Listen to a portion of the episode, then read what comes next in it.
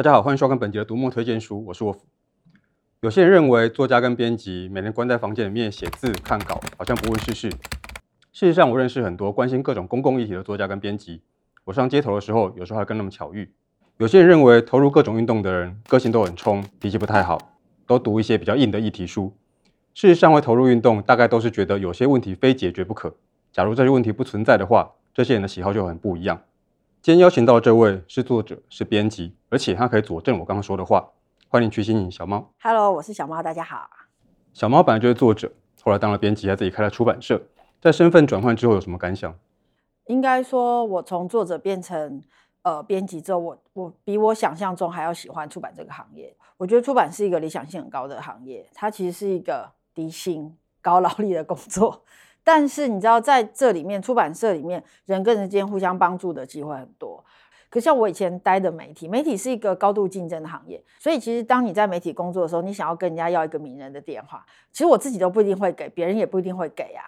所以其实我就觉得，在做出版的时候，像我常常碰到很多工作的问题，我会去问，嗯，读书共和国其他的同事们，大家其实都会给我一些方法，然后甚至呃会介绍说哪个翻译很好，他觉得还不错，哪个。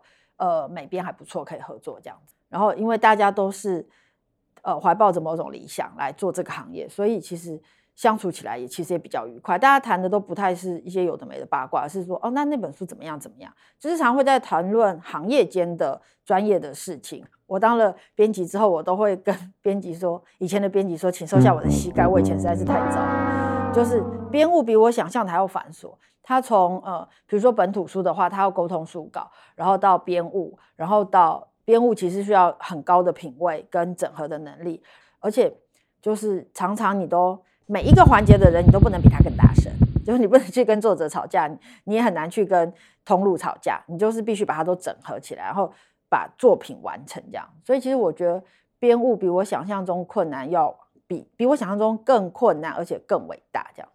那在自己当过编辑之后，就编过的书里面，你觉得最有印象的或者最喜欢的是哪几本？我们有一有两本养生书，呃，叫做《女人专属》，还有《全是美人》。我为什么对这两本书印象深刻？是因为对一个菜鸟总编辑以及一个新的出版社，我们其实。第二本还第三本就挑战全彩的图文养生书，所以那本书它有非常多的表格，然后非常多的我们我们做呃节气养生，然后还做了药膳，还做了瑜伽，还做了穴位，所以这些东西全部都要同等在一起。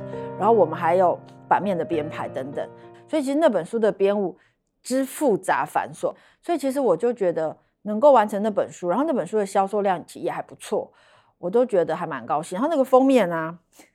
那个封面大概试了十版，十版吧。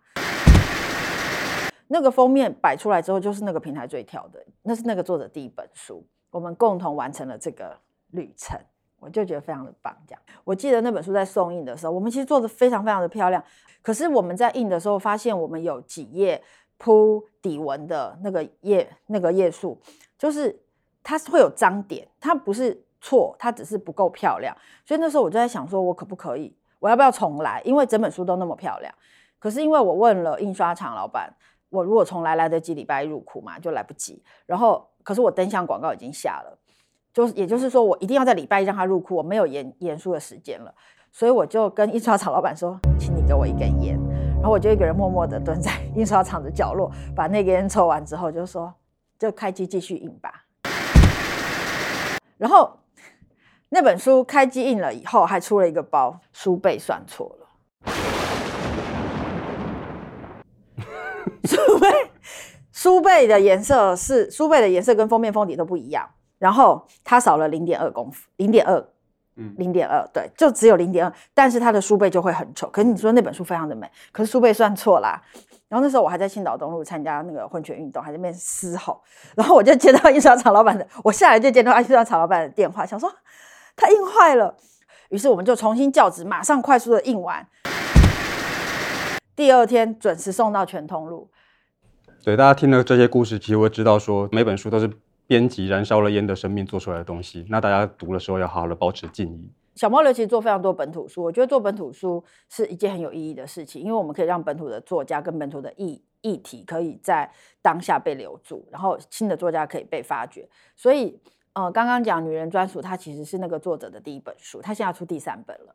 然后呃，我另外一本非常喜欢的是《我们都要好好的》，它也是一个本土作家的书，那个作者叫陈琳，他是一个兽医生。我一收到他的书稿，我就马上决定要出版，因为他其实写得非常非常的好，所以那本书我觉得在选题、命题、包装上都是对的，所以那时候上了很多媒体。然后更重要的是，它是小猫流第一本全通路的选书，也就是诚品、博客来都把它当成是当月的选书，会强力推荐。然后金石堂也是当月的强力推荐，然后读册也是。所以其实就是我们好像终于做对了什么，因为我觉得。能够让一个作家在小猫流出道，这不是很棒吗？而且陈琳现在就开始写专栏，就大家就会看到他。然后除了陈琳之外，像我刚讲杜成云医师的第一本在小猫流，然后呃还有王南琦战斗妈妈餐桌与家书第一本也是在小猫流，然后他现在开始写专栏，然后做很多社会议题。然后我们其实还用了很多的译者是新的，像呃李婷颖跟陈冠宇他们的第一本书，他们译的完整的第一本书都是在小猫流。我觉得提供出道机会的确是非常难得的事情。那我觉得你可以跟观众讲一下，说你喜欢做哪些书，说不定有观众未来会跟你合作。其实大家都会因为我的做妇运跟同志运动的背景，以为我喜欢做性别的书。我其实关注的还是疗愈。我比较在意的是，呃，现代的社会脚步这么的快速，然后特别是今年，我觉得二零二零年真的很恐怖，就是变化那么多，然后疾病跟。好像战争等等的来的这么的猝不及防，很恐怖。所以其实我一直很想要做疗愈的书，我自己就非常喜欢。呃，王浩威在心理工坊那本《晚熟世代》，他其实是剖析了现代人的精神状态跟呃为什么，然后找寻找解答。所以其实小猫流想做的，真的都是疗愈、疗愈系的东西。比如说我们第一本就是呃文艺女青年这种病生个孩子就好了，那本书真的非常好看，因为它很疗愈，它有几篇文章写的真是真的是很好。我其实都觉得那是因为它深深的打动以及陪伴了一些初为人母的女性，或者是一些在情感上彷徨的女性。所以其实小猫流想做的，或者我想做的，一直都是疗愈。我自己的写作，那个吃饱睡饱，人生不怕，其实也是疗愈。然后另外一本，呃，我们在讲疗愈的书，我觉得也很重要，就是《我与世界格格不入》，就是陈峰伟医师，他是精神科医师，但是他想写推理小说。所以陈医师的那本《我与世界格格不入》写得非常非常的好，嗯，那个议题很硬，就是在讲雅斯特质，然后我们用了非常多医学的数据，但他把它写得很有趣。然后那本书出版之后，其实到现在已经两两三年了吧，我都还会收到读者跟我说：“谢谢你出版这本书，它真的改变了我的人生。”嗯。每当有人跟我说那本书疗愈了他，或改变了他，帮助了他，我都会觉得出版的低薪跟高劳力，这一切都值得。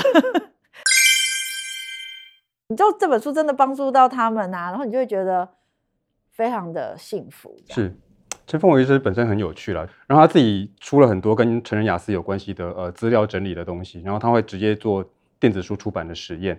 对，在大家在瑞木读墨上面会找得到这些书。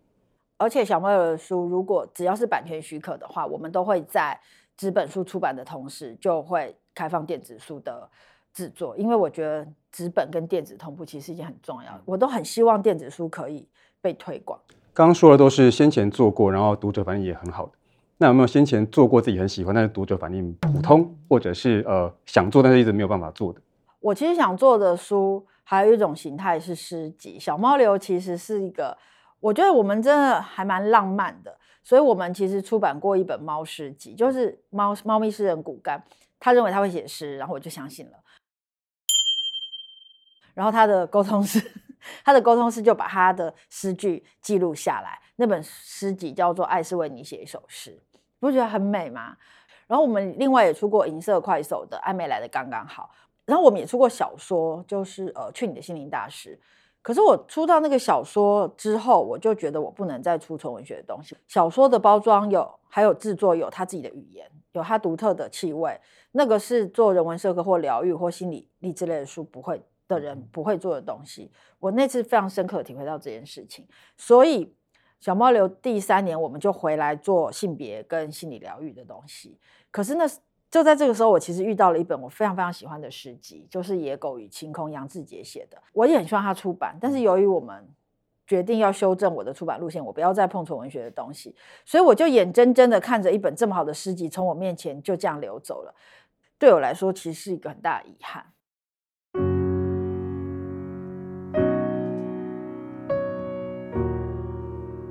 那现在暂时没有编辑工作，要打算要做什么？回去写作。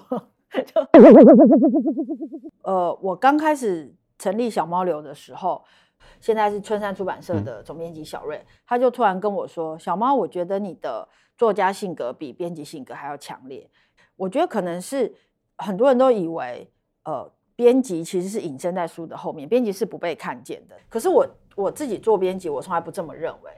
我有时候甚至会很激烈的想，作家是作者是编辑的工具。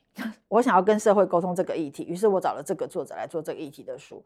然后，而且我其实觉得每一本书都是灌注了编辑的灵魂。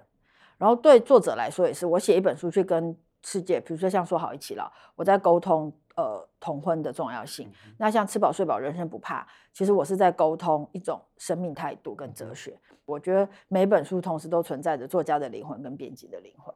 但是编务跟写作。在好玩的这个层面，我觉得写作是比较有趣的，因为写作是从零开始，然后我去想一个概念，然后我去发展它，我每一天都在发展它，发展它，把它变成一个，比如说长成一棵树，我想要那棵树长什么样子，它要开黄色的花、红色的花、蓝色的花。可是编辑拿到的就是一棵树，一棵开着蓝色的花的树，但是编辑要怎么把这个蓝色的花树弄得更漂亮，变成一个大花园，那就是编辑的工作。所以其实。就创作的角度来说，我觉得写作还是比较有趣的。嗯，就像我最近出版的《吃饱睡饱人生不怕》，其实就是一个玩了两年的专栏。我最近其实是在闭关，因为我要开始进入下一个写作的状态。所以有时候我会跟朋友聊天，我们聊天，昨天聊天的话题是：如果你此时此刻就死了，你会有很你会遗憾吗？我其实觉得我没什么好遗憾的，我好像都一直在做我喜欢的事情，出版也是我喜欢的事情，写作也是，当记者也是。好，我觉得呃，闭关写作是相当重要的一件事情，所以我就不要占用小猫太多的时间。不过在放它回去闭关之前，我要先麻烦小猫做一件事情，请大家关注瞿欣怡，一有新书你就会收到通知，然后不要忘了按赞、分享、订阅读墨的频道哦。好，收工了，收工了，收工了，拜拜。